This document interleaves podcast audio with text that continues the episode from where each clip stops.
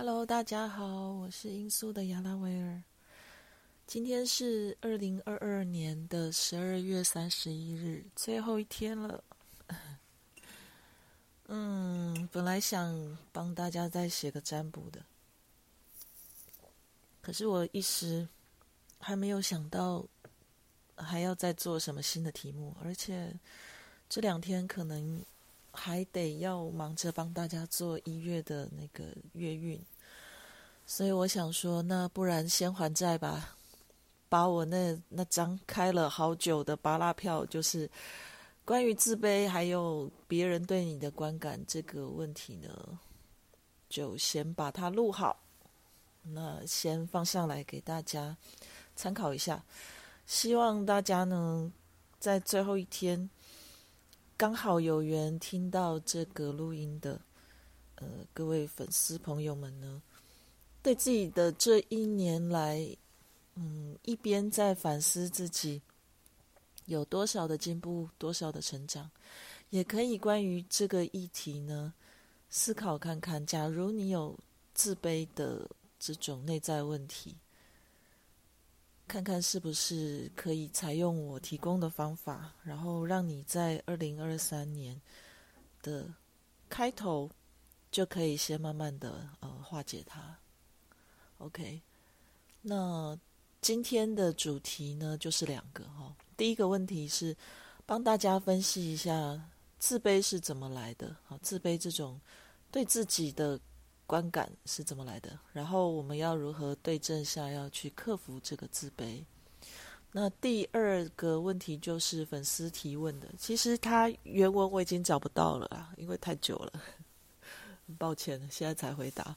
不过我大概有点印象，他的问题大概就是说，呃，他说之前做错了事情，然后给别人一个既定的印象，那后来。当然，自己就是有所成长、有所改变之后呢，就很想要去告诉别人说，我现在已经不会那样，我不是那样的人。但是他不知道该怎么讲，该怎么对别人表达说，哦，我真的不是那种人，我那个时候只是不小心说错了话、做错了事之类的，好像大意是这样子吧。如果有听到这一段 podcast 的粉丝，你是。当时的发问人的话，提问人的话，假设我的印象、记忆跟你所提的问题是呃不一样的，那麻烦你再私讯我哦，那我会针对你的问题再好好回答。反正我们今天就是针对这两个主题来谈一谈喽。好，第一个，呃，帮大家分析一下自卑的原因。吼，嗯，归结其实。自卑，它就是一定是某种让你觉得负面的、不好的感受、不好的情绪。你如果去分析它的话，它大概就是有两种原因嘛。第一个就是不自信嘛，这不是废话吗？呃，自卑就是 对自己没有信心。好，那第二个呢，就是你感觉丢脸。OK。所以是不自信跟感觉丢脸而造成你当下觉得很自卑，对吧？好，那我们就分析一下哦，为什么你会感觉自卑？第一，你有可能是你对特定的事情、特定的某件事，或者是特定的呃自己身上的某个特点，你感觉很丢脸。那如果是这个原因的话，就表示你太在意别人对你的观感了。哦，好，第二个，你有可能是什么情况呢？就是别人都可以具体说出你哪边很厉害，什么部分做得很好，或者是你身上的真的一个很具体的优点，可是你还是觉得自卑的时候，那这个原因有可能是什么？就是你完美主义，你不能容许自己有任何。被别人批评到不好的地方。好，那第三个情况有可能是什么呢？你觉得自己一无是处，什么都做不好。那他的原因可能就是，也许你身边的人其实跟前面一个有点像啦。你身边的人讲到你不好的地方，然后你就重点是你就只聚焦在自己不好的那些部分，可是你没有去看到你好的部分。好，第四个，你就是毫无来由的突然觉得一阵自卑。我们 这情况我我自己比较少啦，对，因为我的经验都是我我会自卑的话，就是他会有个具体的事情嘛，或者是具体的一个点嘛，哦，我们很少会有那种哎，突然我就觉得一阵自卑这样子。可是假设你真的是在极少数的情况下，还是有发生这样的的问题，那你就要知道，它跟沮丧、跟低落。或者是跟开心一样，它都是一种情绪啊。那情绪的影响成因是非常多的，而且我觉得我个人的经验觉得，大部分是跟外界刺激有关。我说的外界其实就是呃整体能量场，或者是气候，或者只是因为你今天整天都诶做事情没有那么顺利，你就觉得一阵沮丧。所以毫无来由的自卑，它就是情绪的一种而已哦。好，所以我分析自卑的呃情况有以上四种的话，那它四种都各自有不同的这种内在成因。那你对应的方式呢，其实就是你要先去找出你是哪一种情况，以上四种。你是对特定事情或特定的点感觉很丢脸呢，还是说别人都能具体说出你很厉害，但是你还是觉得自卑？还是你就是觉得自己一无是处，或者是你是毫无来由的自卑？哪一种啊？四种哪一种？确认你是哪一种之后呢？下面就有我们的对应方式啦。第一个，假设你是。对特定的事情或特定的点感觉很丢脸的话，那我就要告诉大家了哈。事实上，没有人会真正的在意别人了，每个人都只在意自己啊。一直记得、一直在乎你那件丢脸的事情，你那件呃特那你那个特定的点的人呢，其实只有你自己而已。刚刚就讲了嘛，大家都只在意我自己啊。所以我怎么会去时时刻刻注意到别人怎么样，或者是记得别人怎么样呢？好，就算有人真的记性很好，偶然提起这件事情啊，某某某之前犯了什么错，或之前做什么事情，好好好笑哦，然后你觉得很丢脸啊，那又怎么样？他并不是时时刻刻都记得的啊，然后他也就是一件小事过去了，就就过去啦，呃，懂我意思吗？我举个实际例子来说好了，我这个人哦，处女座 A 型，然后我又是那种家里唯一的女儿，又是最小的，排行最小，我上面两个哥哥，然后我真的就是从小被捧到大，那我个性就是不可讳言啦。年轻的时候真的是颇有公主病这样，然后就不太能被别人指责，或者是嗯，哎，处女座对自己要求就非常高，就会觉得自己什么事情没做好，然后也不是指责哦，别人就只是说一件啊，你没说一句你没做好这样子，然后我就觉得非常难过，或者是非常丢脸。我记得在几年前呢，应该要有十年了吧，十年之前，那时候我就已经。大家知道我现在年纪很大了，十年之前我就已经是算算老了，好吗？呃，在那么大的年纪的状态下呢，哎，某一天我骑机车不小心闯了个红灯，然后被警察追。我那时候就是骑车晃神啊，也不是刻意真的要闯红灯或怎么样，反正就是经过一个路口的时候，想说啊。直接就在那刚好碰到红灯，直接就在路口就转弯，转弯之后直走嘛。那那呃，因为它是算是什么？不是主要干道，但是反正就是反正就是在小巷子附近。总而言之，哎，可是他还是有红绿灯哈。那刚好后面一辆警车过来，就看见他，当然就是抓啦，然后追着我跑。那时候我赶着去上班，嗯。就被拦下来之后呢，警察就在那边念说：“啊，你为什么闯红灯啊？你不知道这样子是违法的吗？啊，怎怎样怎样？反正总而言之，可是那时候我就是很赶时间，真的就很紧张，怕上班会来不及。然后他又在那边，两个警察哈，一个在登记，然后一个在碎念我，这样我就觉得很烦，然后又很丢脸，又很紧张，所以呢，我就不停的弯下腰去看。”那个呃，就是开罚单给我的那个警察的手表，然后因为那个举动实在就是太频繁，那个两秒钟就看一次，所以那警察就说你是怎样？我说哦，我可能上班快迟到了，非常紧张，然后就很想要叫他开单开快一点，反正不管多少钱。哦，后来知道啦，闯红灯就一张一千八。我还在那附近被开过两次，真是糟糕。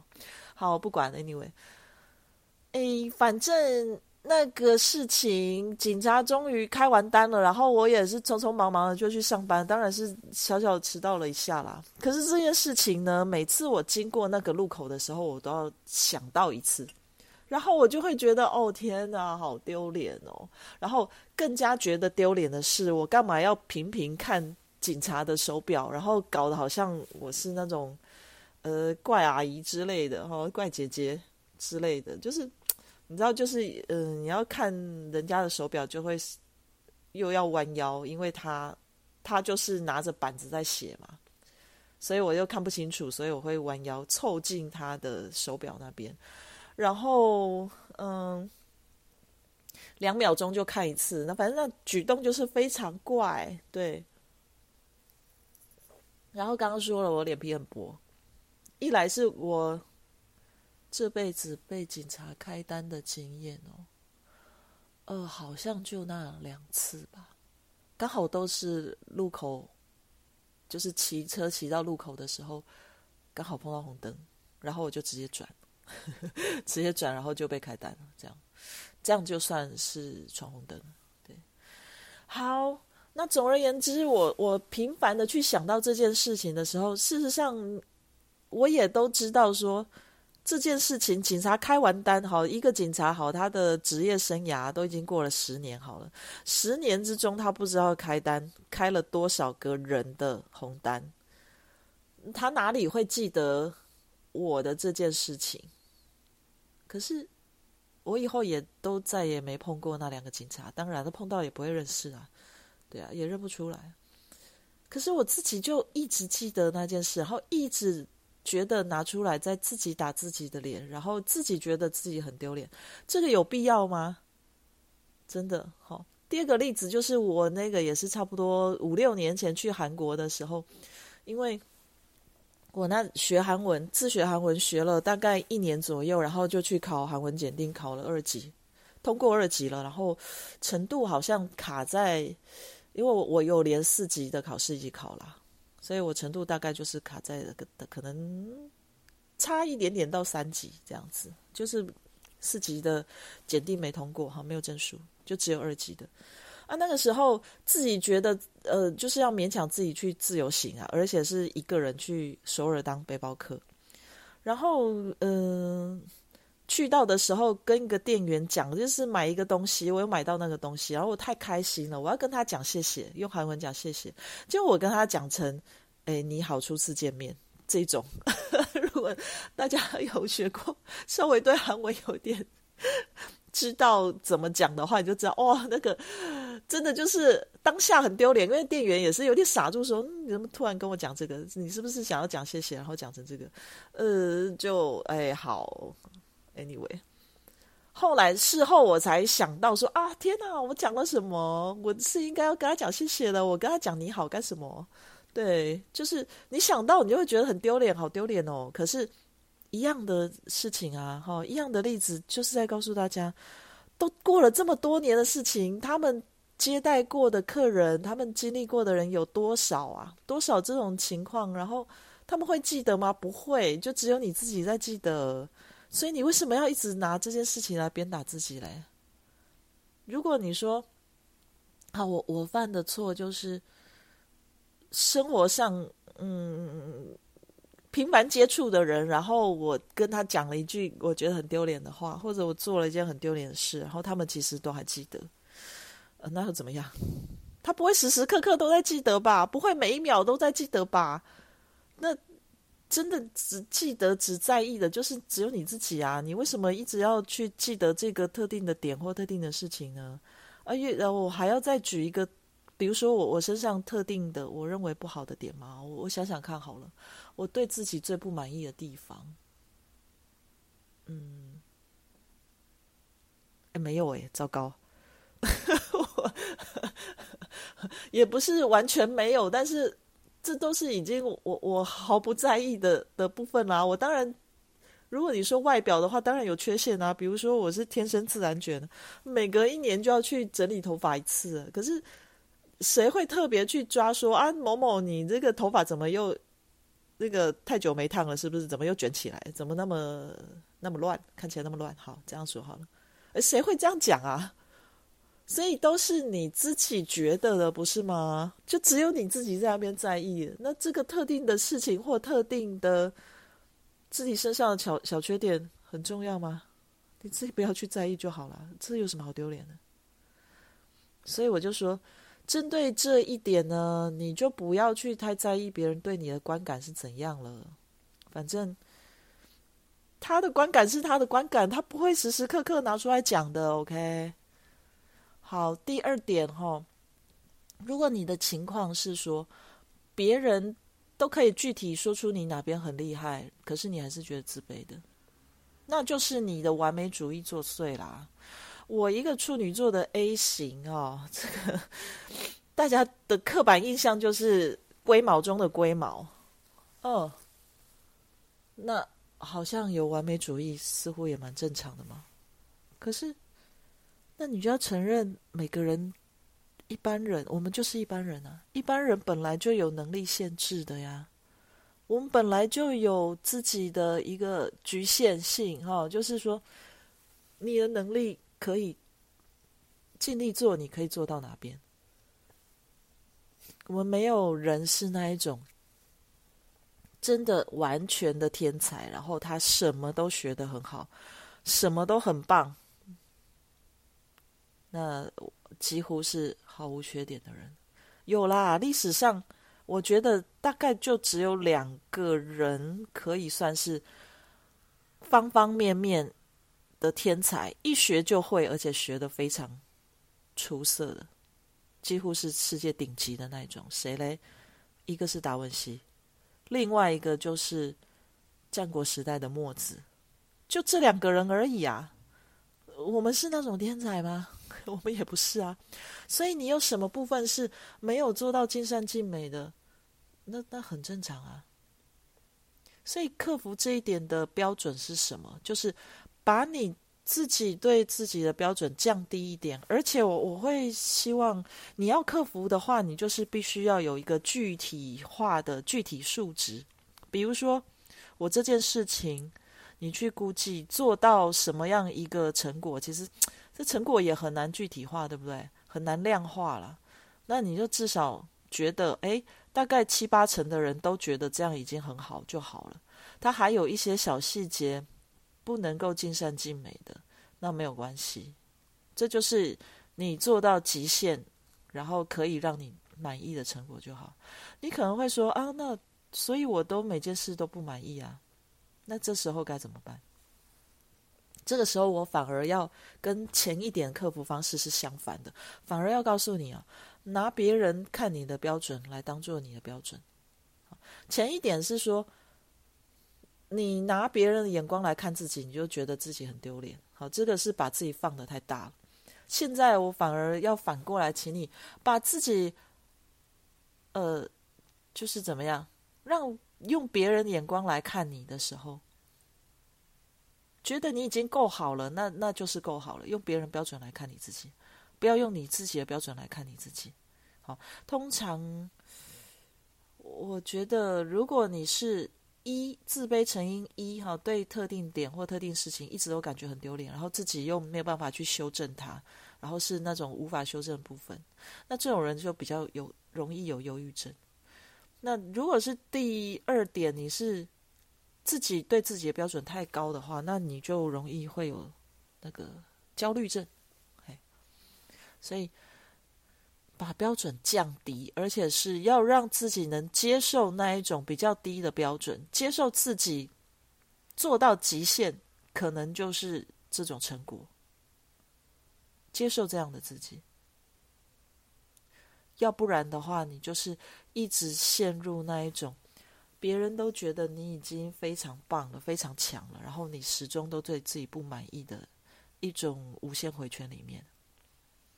好，第三个，如果你的情况是，你觉得自己一无是处，什么都做不好，就表示刚刚前面所说的，你只聚焦看到你自己坏的那些部分吗？那呃，有可能是你身边会有人一直在。帮你强调你那些做不好的地方，然后让你没有看到你做的好的地方。第二个就是什么呢？有可能是你真的觉得自己什么事就是没有一个成果，没有成就感，毫无成就感。那有可能是怎样？有可能是我前一集所讲的，你没有累积出你的成果。你可能是兴趣非常广泛，然后但是都是三分钟热度的人。这个时候你就应该要怎么样呢？就是把每一件你想做的事情都写下来，然后呢，一件一件的做完它。我所谓的做完，就是先做出有成果的东西。呃，之前举例过嘛，后呃，好拿我自己举例好了。我喜欢刺绣，所以我要先让自己呢有那个耐心，先把一件刺绣作品做完。做完之后，我才知道我是不是真的喜欢，然后我要不要继续累积这方面的成果。你至少要去有累积出一件结果出来的东西，好，一件一件累积，你再去换，换下一件。诶，你真的做了完整做了一次，做完了，然后你再去换下一件事情，那你的成果就会累积出来。就算没有成果好了，它也是一种经验的累积啊。累积久了之后，你回头去看，诶，发现我今年做过这些、这些、这些事情，我都有完成，而不是我都只做了一半，然后我就丢在那里，我不做。起码你在年度回顾或者是一季，呃，例如四个月当一季，你去回顾它的时候，你很明确的可以说得出，诶，我我这段时间做了些什么事情吧。对不对？那这些事情累积久了，累积多了，它也就是一种经验的累积跟成果啦。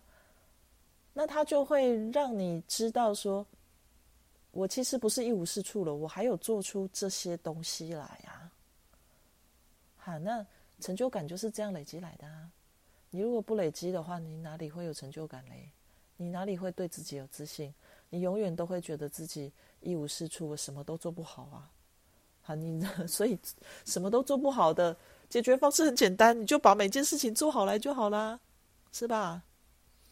好，来第四种情况哦，哈，我们讲到第四种就是你毫无来由的自卑。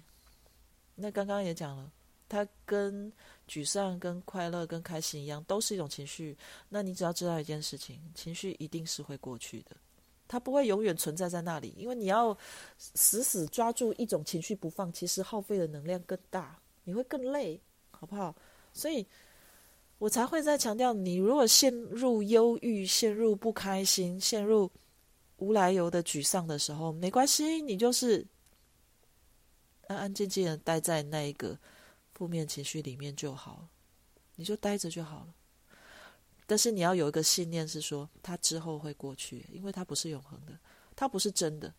好，呃，这世界上基基本啦，其实没有什么是真的事情啦。可是换个角度来想，诶，每件事也都是真的，对不对？好，这个是另外一个议题哦，我们先不讨论它哦。我只告诉你，没有一个情绪是永恒会固定在那边不变的，就算是狂喜也是一样。你不会一直都处在一个很嗨的状态吧？情绪绝对是有起有落的吧？所以，那你就让这个情绪过去就好了，你不要抓着它不放。你抓着他的意思就是说，你会不停的去想负面的事情，因为你现在感觉低落了，然后你就不停的去想各种负面的事情，然后呢，借以维持你这个低落的情绪，这些都是不必要的。你只要告诉你自己说，他等一下就过去了，他等一下我做了别的事情转移注意力的时候，他就没有了，这样就好了。好。他可能会持续好一阵子。我说的好一阵子，有可能，比如说几个小时，甚至是几天，甚至还有人更长的，可能是几个月来算。没关系，这都没有关系。这几个月里面，它还是会在起起伏伏，只是那个起伏的频率不够大到让你觉得好像我一直，呃，我已经跳脱出这种低落情绪了。你会。感觉到好普遍的感觉就是我一直在低落的状态，可是它其实是有小的起伏的，你还是有小小的开心，非常短暂，就算一秒也好，它一定是有在波动的，所以它不是一个固定永恒不变的状态，不管花多少时间，它都会过去。那，呃，你就让它过去就好了。所以。关于自卑怎么样去克服？我再顺一次刚刚所讲的东西哦。首先，你要去知道，先去找出自己自卑的情况是哪一种，然后呢，对应到它的原因可能是哪一种。最后，我们再去找对应的方式。如果各位听了这一段录音，你觉得？你自卑的情况不符合以上四种的话，请你告诉我，留言或者是私信我。那有可能是我分析的还不够透彻，我可能漏掉了某一些情况，所以呢，你告诉我，我会再告诉你这个怎么对应，好吗？好，我们今天的第二个主题就是粉丝那个提问哈。呃，你怎么样去改变别人的对你的既定印象？想要急切的告诉他们说：“不，我不是那样的人，我只是一时犯错，或者是一时那个脑冲，有一时有脑洞，做了不好的事情，或者是说了不好的话。”你怎么样去改变他呢？那我会先请你想想看啊，你想改变印象的那个对象。他是你生活中持续有相处、持续有在互动的人吗？如果是的话，你为什么要去改变他的想法？因为时间久了，你们相处久了，他就会根据你的言行举止慢慢改变对你的观感了呀。如果你之前做了什么错事，然后你后来都没有再犯了，你后来就是已经改掉了，那他对你的观感就不会是以前那样了。因为你们长久都有在相处啊，所以你为什么要用说的方式去让别人对你改变改变观感？为什么？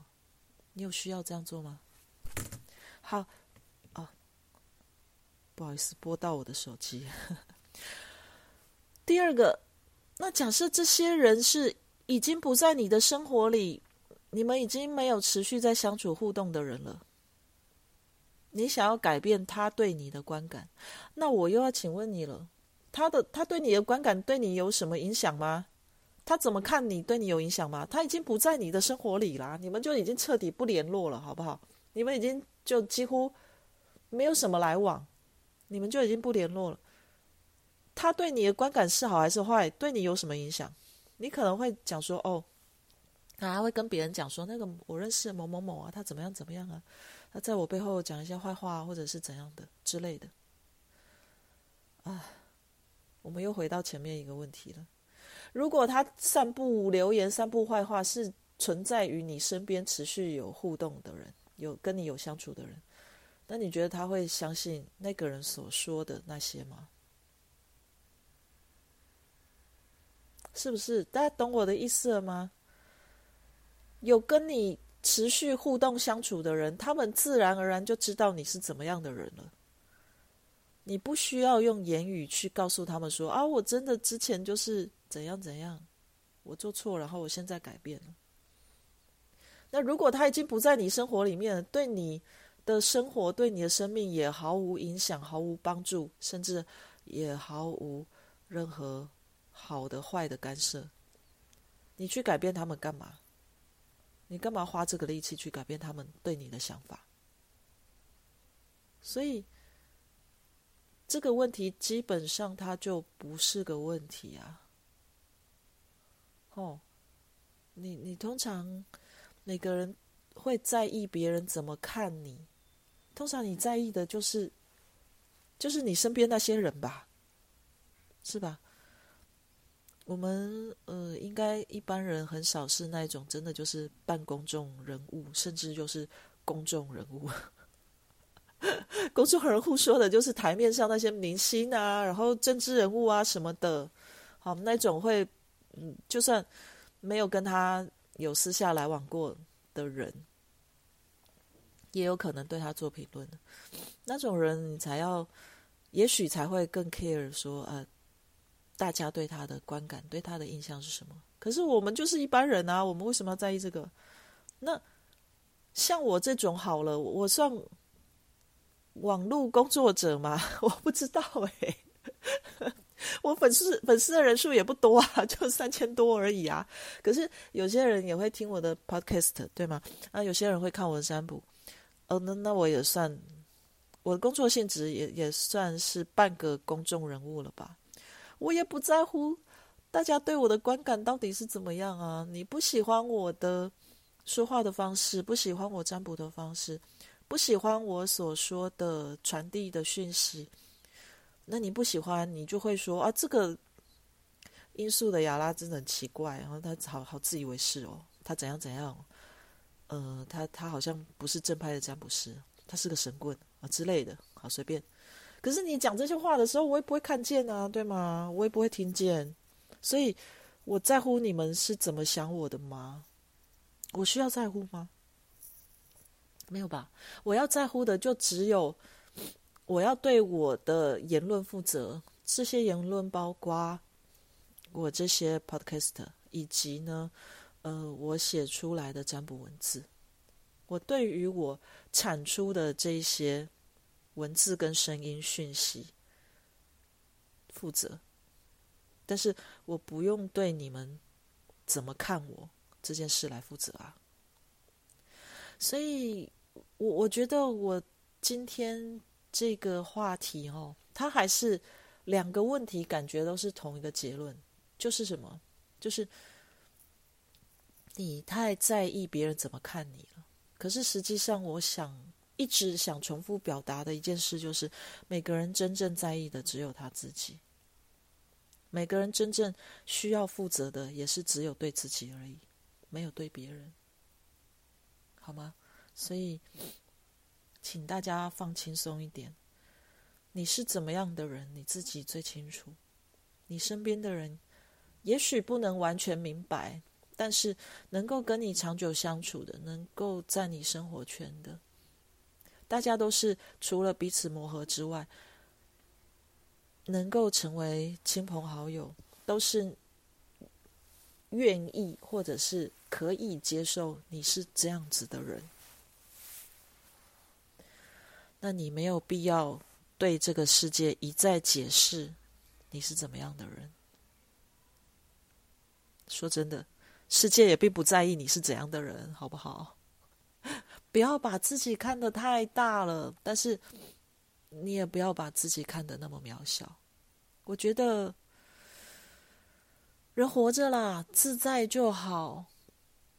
好，我们已经没有那么多心力去在乎别人怎么样了。我们把自己顾好来就好了，好吧？这就是我送给大家关于。